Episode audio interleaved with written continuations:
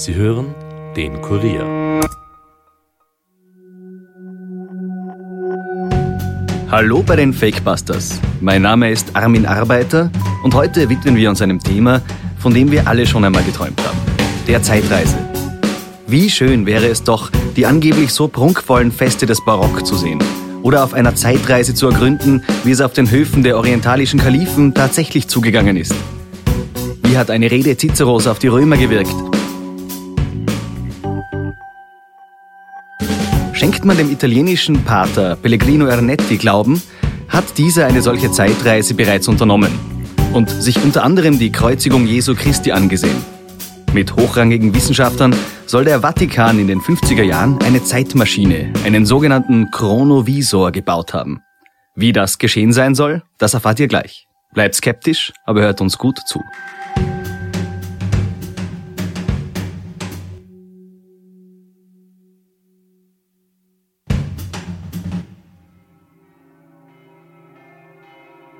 Wir waren etwa ein Dutzend stark interessierte Wissenschaftler, die zeitweise an der Konzeption dieses Gerätes gearbeitet haben. Enrico Fermi und einer seiner Schüler waren dabei, ein japanischer Nobelpreisträger, der portugiesische Gelehrte de Mantos und Bernhard von Braun. Das, so behauptet der französische Priester François Brun, hat Pater Ernetti ihm in einem privaten Gespräch erzählt. Ein Team von klugen Köpfen, die es in den 50er Jahren geschafft haben sollen, den Chronovisor zu bauen. Ein Gerät, mit dem man die Vergangenheit zurückholen kann.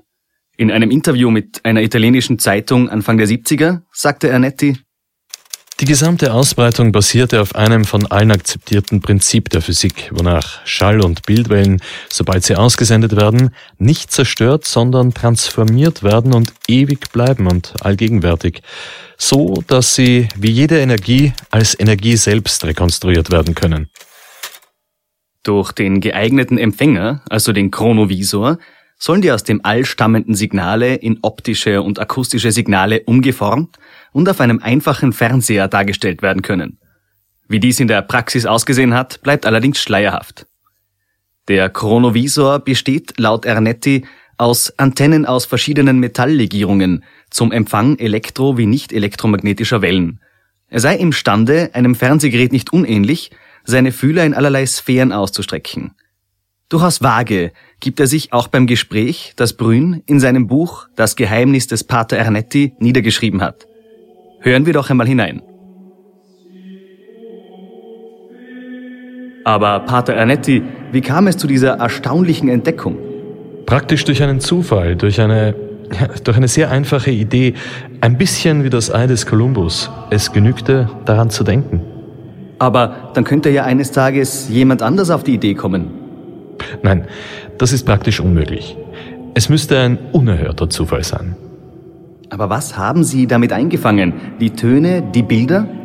Ja, aber nicht wie in einem Film, eher so als Hologramm, als dreidimensionales Relief. Die Personen waren nicht sehr groß, etwa im Format eines Fernsehbildschirms. Waren die Bilder fertig und vollkommen? Nein, schwarz-weiß, aber bewegt und mit Ton. Heute wäre das sicher in Farbe möglich. Konnten Sie sich aussuchen, was Sie einfangen wollten, oder funktionierte das Gerät nach dem Zufallsprinzip? Nein, wir konnten unser Gerät tatsächlich so einstellen, dass wir den gewünschten Ort des Geschehens und die Epoche bestimmen konnten. Um genauer zu sein, wir suchten jemanden aus, den wir verfolgen wollten. Wir stellten den Apparat auf die Person ein und er folgte ihr dann automatisch. Ein bisschen wie bei den Ornithologen, welche die Wildvögel oder Schwäne und Gänse mit einem Sendering ausrüsten, um ihre Flugroute besser verfolgen und sie eventuell schützen zu können. Könnten Sie mir vielleicht nicht doch eine gewisse Vorstellung der Struktur dieses Gerätes zum Einfangen der Vergangenheit geben? Es wird Ihnen zwar nicht viel bringen, aber ich kann Ihnen natürlich ohne großes Risiko eine kleine Freude machen. Das Gerät bestand aus drei Baugruppen. Der erste Block enthielt eine Vielzahl von Antennen, um alle denkbar möglichen und vorstellbaren Wellen einzufangen. Diese Antennen bestanden aus Legierungen aller Metalle und waren miteinander verbunden.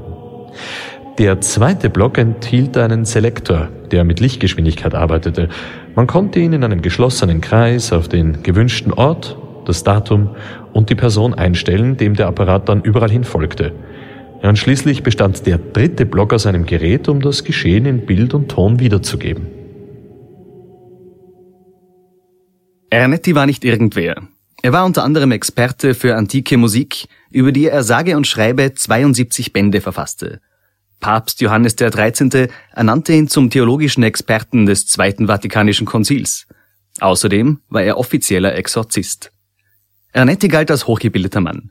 Vor allem wegen seiner Liebe zur antiken Musik ist er, laut eigener Aussage, zur Aufführung von Quintus Ennius Stück Tieste gereist, einer praktisch vollkommen verloren gegangenen Tragödie aus dem Jahr 169 vor Christus. Hören wir uns doch einmal an, wie der gute Mann dies beschreibt. Wir haben alles gehört und gesehen. Den Text, die Chöre, die Musik. Übrigens habe ich den Text veröffentlicht und konnte sogar die zugehörigen Musiknoten in der dorischen Tonart veröffentlichen. Wir sehen uns seine Aufzeichnungen von Tieste später an und lassen uns von Ernetti zu einem Zeitpunkt entführen, ohne den es den Vatikan erst gar nicht gegeben hätte. Zur Kreuzigung Jesu Christi. Wir versuchten zunächst die Leidensgeschichte zu finden, Christus am Kreuz. Aber das war gar nicht so einfach. Zu jener Zeit wurden viele Menschen gekreuzigt. Wir dachten, wir könnten die Szene trotzdem finden, indem wir nach einem Mann mit einer Dornenkrone Ausschau halten müssten. Wir dachten, diese Krone sei nur Christus eigen gewesen, aufgrund der Beschuldigung, sich als König bezeichnet zu haben. Unglücklicherweise erlebten wir aber eine Überraschung. Die Dornenkrone war nicht so einzigartig, wie wir angenommen haben. Also versuchten wir weiter zurückzugehen, zum letzten Abendmahl. Und das klappte.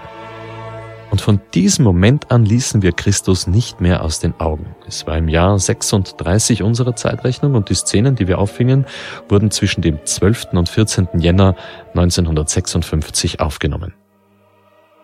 Den Film, den sie angeblich aufgenommen haben, soll der Vatikan übrigens in einem ständig bewachten Geheimarchiv verwahrt haben. Papst Pius X. und der italienische Präsident Giovanni Gronci sollen ihn gleich darauf gesehen haben. Der Film zeigt laut Ernetti nicht immer das, was wir vom Kreuzweg kennen. Christus ist nicht gestürzt und er hat nicht das gesamte Kreuz getragen. Es wäre viel zu schwer gewesen. Er trug nur den horizontalen Balken, der auf seinen Schultern befestigt war. Manchmal ist dem Text des Evangeliums etwas hinzugefügt worden, wo Christi Haltung den Sinn besser erscheinen lässt. Als er zum Beispiel gesagt hat, ich habe Durst, haben es die Juden falsch verstanden. Sie meinten, dass er etwas zu trinken verlangte. Aber er sprach von einem spirituellen Durst. Er sagte, ich werde euch alle an mich ziehen. Er sprach von einem Durst der Seelen. Von den angeblichen Aufnahmen wurde nur das Foto des Antlitzes Christi in den Zeitungen veröffentlicht. Laut Journalisten soll es ihnen Ernetti zugeschickt haben. Pater Brün bestreitet das. Aber wie dem auch sei, Innerhalb weniger Monate wurde entdeckt, dass das Bild nichts weiter als ein Foto einer Skulptur Christi am Kreuz war, die sich in Collevalenza bei Todi befindet. Weitere Beweise gibt es nicht. Und auch die von Ernetti niedergeschriebenen Verse der Tragödie halten einer kritischen Betrachtung nicht stand. Viele lateinische Wörter sind erst 250 Jahre nach der angeblichen Aufführung in der lateinischen Sprache bekannt worden. Außerdem würden viele Wörter schlicht nicht zum Stil des Dichters Quintus Ennius passen. Die von Ernetti genannten Wissenschaftler waren zum Zeitpunkt seiner Erklärungen im Jahre 1972 bereits vor einiger Zeit verstorben. Nur von Braun lebte damals noch, doch dieser wurde von den US-Amerikanern streng abgeschirmt. Da hätte man eher Informationen über die Area 51, zu der wir übrigens schon eine umfangreiche Folge gemacht haben, bekommen. Der Vatikan hat auch nie dazu offiziell Stellung bezogen.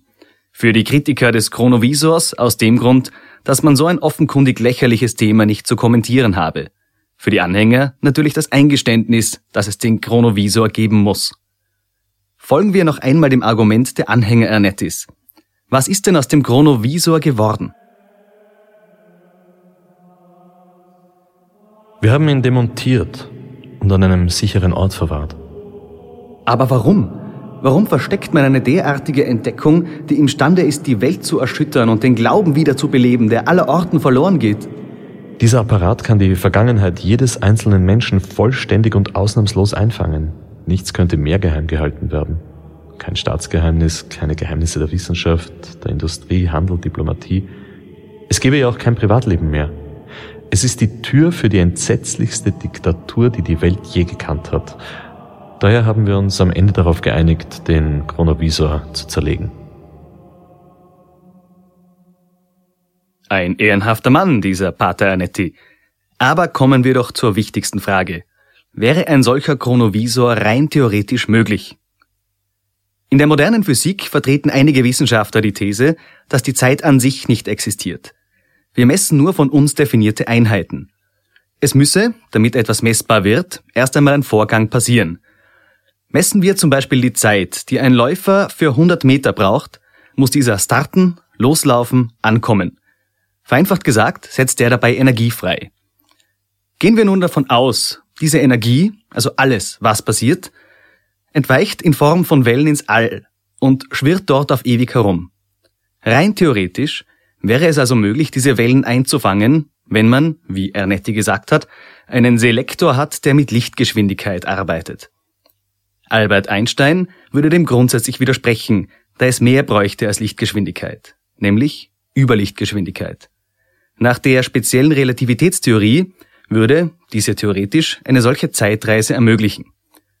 Der österreichische Wissenschaftler Kurt Gödel hat 1949 in Form seines Gödel-Universums dies zu vertiefen versucht. Hören wir uns an, wie das Professor Klaus Kiefer von der Universität Köln beschreibt. Nun gibt es aber in der Kosmologie ein Modell, und das hat man schon vor Jahrzehnten gesehen, wo Zeitreisen möglich sind. Das ist zwar jetzt kein Modell, was unser beobachtetes Universum beschreibt, aber es ist eine exakte Lösung und es ist eine mögliche Welt. Eine physikalisch im Prinzip realisierbare mögliche Welt. Und das ist der sogenannte Gödel-Kosmos, benannt nach Kurt Gödel, dem Mathematiker. Er hat sich aber auch für für Relativitätstheorie interessiert. Ja, genau genommen kam dieser Artikel von ihm zustande, weil er überredet wurde, wie das halt oft passiert, zu Einsteins 70. Geburtstag was zu schreiben und er sich dabei ja irgendwas Neues eben ausdenken wollte. Und dann kam er auf eine Lösung der Gleichungen, die eben solche Zeitreisen erlaubt. Aber soll uns nicht so die Formel interessieren. Was beschreibt das? Das beschreibt ein Universum, was jetzt nicht expandiert, aber rotiert. Hm? Was rotiert, es hat äh, eine negative kosmologische Konstante nur nebenbei. Also so ein Universum beobachten wir jetzt nicht, aber es ist ein mögliches Universum. Und das, äh, dieses Universum enthält sogenannte geschlossene, zeitartige Kurven. Das sind Kurven, wo Sie mit Ihrem Raumschiff irgendwo hinreisen können, in einem Raum, aber dazu gleichzeitig auch in die Vergangenheit. Ne? Gödel schreibt dazu, wenn wir nämlich auf einem Raumschiff einer Rundfahrt in einer genügend großen Kurve machen, ist es in diesen Welten möglich, in eine beliebige Region der Vergangenheit, Gegenwart oder Zukunft und wieder zurückzureisen, genau so wie es in anderen Welten möglich ist, in entfernte Teile des Raumes zu reisen. Als realistisch sieht das die Forschung nicht an. Außerdem bräuchte man, um Ernettis Chronovisor eine Chance zu geben, etwas, das mit Überlichtgeschwindigkeit arbeiten könnte. Und das ist bis jetzt noch nicht bekannt. Selbst in der heutigen Theorie müssen schon einige Faktoren, wie zum Beispiel das notwendige Gerät, passen, damit eine solche Zeitreise tatsächlich möglich ist. Außerdem gibt es keinen einzigen Beweis, dass es den Chronovisor tatsächlich gegeben hätte. Außer eben die Aussagen von Pellegrino Arnetti. Laut seiner Familie hat er kurz vor seinem Tod im Jahr 1994 zugegeben, das Drama Tieste selber geschrieben zu haben. Existenz des Chronovisors hat er selbst noch auf dem Sterbebett betont. Uns von den Fakebusters genügt das allerdings nicht, um an diese Geschichte zu glauben. Und so wandert sie ins Archiv der Verschwörungstheorien. So schön es auch gewesen wäre, dem Hofstaat von Bagdad beim Gelage zuzusehen, noch werden wir uns damit gedulden müssen. Das war's für heute von den Fakebusters. Mehr Informationen zu diesem Podcast findet ihr unter www.kurier.at slash fakebusters. Wenn euch der Podcast gefällt, abonniert uns doch und hinterlasst uns eine Bewertung in eurer Podcast-App und erzählt euren Freunden davon. Fakebusters ist ein Podcast des Kurier. Moderation von mir, Armin Arbeiter. Ich danke meinem geschätzten Kollegen Stefan Andres für die Rolle des Pater Ernetti. Schnitt Dominik Kanzian, Produzent Elias Dadmesnik. Weitere Podcasts findet ihr auch unter www.kurier.at slash podcasts.